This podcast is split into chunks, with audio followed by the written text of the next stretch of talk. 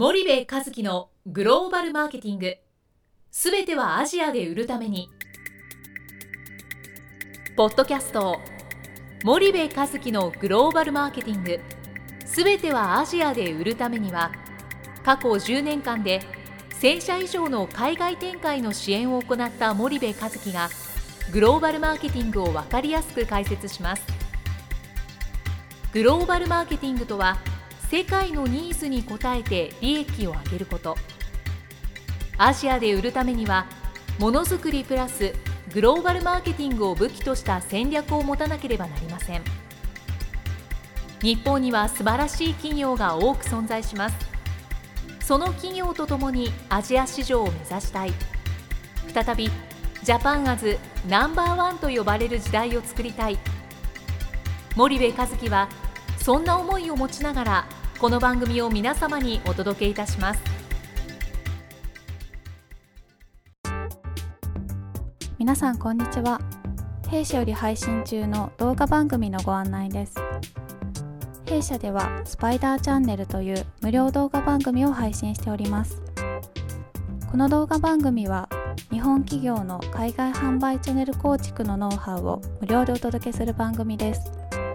またグローバルビジネスに関するさまざまな情報もお伝えしています。毎週火曜日金曜日の週2回配信。iTunes 内ポッドキャストにてご覧いただけます。iTunes にて番組タイトル名スパイダーチャンネル。大文字で SPYDERCHANNEL と検索ください自動で最新動画がお手元に届く購読手続きが行えますぜひご覧くださいこんにちは、ナビゲーターの東忠夫です。こんにちは、森部和樹です。じゃあ、森部さん、あの、引き続き、大石先生を迎えてですけど、前回の引き続きで、その中小企業とか B2B の企業さんからの、まあ、ご依頼が増えたとかっていうお話だったんですけど、よろしくお願いします。大石先生、よろしくお願いします。はい、よろしくお願いします。えーそうですね、あのー中小企業でいうと、今年、えー出す本の中で取り上げようと思っているのは、はい。えー C チャンネルですね、はいはいはい。元 LINE の社長の森川さんが立ち上げられた女性向けはい。動画、30秒動画、はい。はい。あれ、まあ、森川さんに聞いたらもう10カ国に出てるんですよね。ええ。ほいで、えーまあそのえーパートナーシップを結んで、まあ、向こうの方に現地の方は任せてるんですが、やっぱりその、えー結構アクセスがそれであって、でそこの中で物販もやっているという形になってるんですね。でこれがまあ一つあってそれから2つ目のサービス業では、えーその足立区に、えー菊屋というクリーニング屋があるんですが、まあ、喜ぶに久しい屋号の屋なんですはい。はい。そこの中畑社長という方が非常にその面白い方で、えー、全ては顧客志向顧客のためにというビジネスを徹底されてるんですよ、はい従業員に。で副社長の島田さんっていうの方は工場をまあ任されてるんで、えーいやそんなことばっかりやってたら、えー常に、ね、赤字になっちゃうと言って、まあ、そのせめぎ合いがあるんですが、はい。例えば菊屋有名な話はあのこのシャツなんかのボタンが取れてたら必ずつけて返すという。だから300種類以上のボタンを常に保管していて、はいはい。もともと取れていてもクリーニング中に言われても、はい。とにかくすべてチェックしてつけて返すと、でもこれが菊屋の一番の問題ではなくて実はその衣替えで預かった服を冬物を例えば半年間預かる、夏物は半年間無料で預かる。そ れ助かりますね。でもねこれは単なる顧客サービスというふうに考えると間違いなんですよ。これはあの有料でやってるクリーニング屋さん他にもあるんですよ。でその中畑さんはこれをですね設備の平準化と抱き合わせてやるんですよ。つつまり、えーマックスに合わせて機械洗濯機だとか乾燥機を用意しなければいけない従業員を手当てしなければいけないとコストがかかるじゃないですか、ところが今預かったものを11月に返せばいいということになるとクリーニングを9月ぐらいにやっても十分ですよ、はいはいはいはいそしたらその機械の稼働率従業員のその手当を平準化できるわけですよこれを週ベースでもやっていて土日にクリーニング屋がどっと来ると。それを3日で返すということになるとその時のキャパが必要になってくる。これを10日で返せばいいということになれば指定日にいや来週のじゃあ水曜日でいいですねっていうことにすれば機械の平準化ができるのでコストが下がる。お客さんは喜ぶし自分のところはコスト削減でウィンウィン関係だから冷暖房を入れたその倉庫に預かっても OK だこういうビジネスモデルなんです。ええ。いや確かにそれ助かり助かりますよね。これをねタイでも今25店舗あるんですが全部同じサービスをタイでもやってる。ん。だから最初はあの駐在の日本人の人たちに大変喜ばれたんだけど、今やもうそのタイの一般の人たちも菊屋のサービスは素晴らしいということでそういうお客さんになっているわけで。今今年はそれをあの東南アジア諸国にバッと広めようと考えておられるということで。まあ、あの中田社長には群馬県であのグローバルマーケティング研究会はいはい。の9月か10月にやっていただくというお約束をしているんですけどね。ああそうですか、あのまあ、見た目もね、ごっついあのちょっとねはい。ファッションもあの抜けたおじいちゃんなんですけどね。この孫ができたというからね孫競争をやってるんですけど。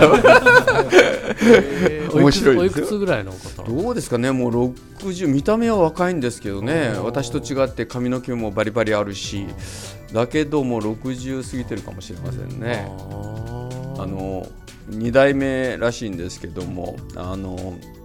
いやなかなかねその従業員全体がその顧客志向を徹底していてという形で、はいはい。まあ、森川さんのところはあの別に面白いのはその動画を作るの最初は男で作ってたけども結局ダメで、はい。もう今は従業員で動画が作れてモデルになれる人を従業員に雇ってるんですよ。へだから赤坂のオフィスに行くともう本当若い綺麗なお嬢さんたちがいっぱいいてみたいなね。でそこはもういわば女性のためにという形になっているし菊屋の場合は別にミレニアル世代を対象にしているわけではないですけど、まあ、平平均顧客の年齢がやっぱり40ちょっとぐらいだというので、まあ、大体その近いお母様世代のね、はいはい。人たちが対象でその人たちのためになることだったら何でもやるこういうビジネスモデル。ね。まあ、両方とも全く違うビジネスですけど、えそれぞれにあれがあるんですけど、まあ、C, C チャンネル10カ国にも出てるんですね、まあ、だ男性だと C チャンネルなんか見ないですもんね。見ないね。僕知らなかった。あの 見たことあります？ありますか？ああ今うちのあの僕の秘書にあの先生が質問をして、はい。大体対象だと思いますよ。森川さんの話によるとね25歳ぐらいのまあし下ぐらいが一番やっぱりコアターゲットらしいですよ、ええ。あのーもうちょっと、まあ、上の人たちも要するにそのいろんなほら洗濯の仕方とか服の着方とかねそういう日常的なものが動画で流れるわけですよね。こうメイクの仕方とか。だからそこのところがこう受けるらしいんですけど、まあ、僕ら男には分からないですね。そうですよね、あ確かになんか YouTube とかっていうとうん見ないですね。たまに、ただ面白いですよね。その LINE の社長を辞めて多分安定して収入もあったと思うんですがそういうものを立ち上げようというね、男性で、まあ、森川さんもまあそこそこいい年齢でしょう。40前後だと思うんですけど、えーその発想とそれをやり抜いて今は本社だけで百何十人かの社員がいますし海外合わせると300人。海外のやあれがだけでも300人超えてると言ってますからそれをわずか数年でね立ち上げてやってきたというのは大したもんだなってやっぱり。まだそうですね。数年ぐらいですね。多分5年とかそそんなもんですだから前回ねその森部社長が言われた最後の方で言われたように、はい。あのやる気あるというか、あの中小中堅企業ダメだっていうんじゃなくて、そのなんかそれを未来を切り開いていくような人たちがやっぱり増えてきたっていうのは非常に僕頼もしいなと思ってるんですよ。そうですね、えー、そうですね。なんかそれは私も感じます。ちょっと先生じゃあ引き続きそんなお話をお聞きしたいんですけどまた今回もお時間来てしまいましたので、はい、一旦ここで、はい、あの終了したいと思います。じゃあ森部さんあの大石先生ありがとうございました、はい、はい、ありがとうございました。本日のポッドキャストはいかがでしたか？番組では森部和樹への質問をお待ちしておりますご質問は podcast アットマーク spydergrp.com ポッドキャストアットマークスパイダー grp.com までお申し込みください。たくさんのご質問をお待ちしております。それではまた次回お目にかかりましょう。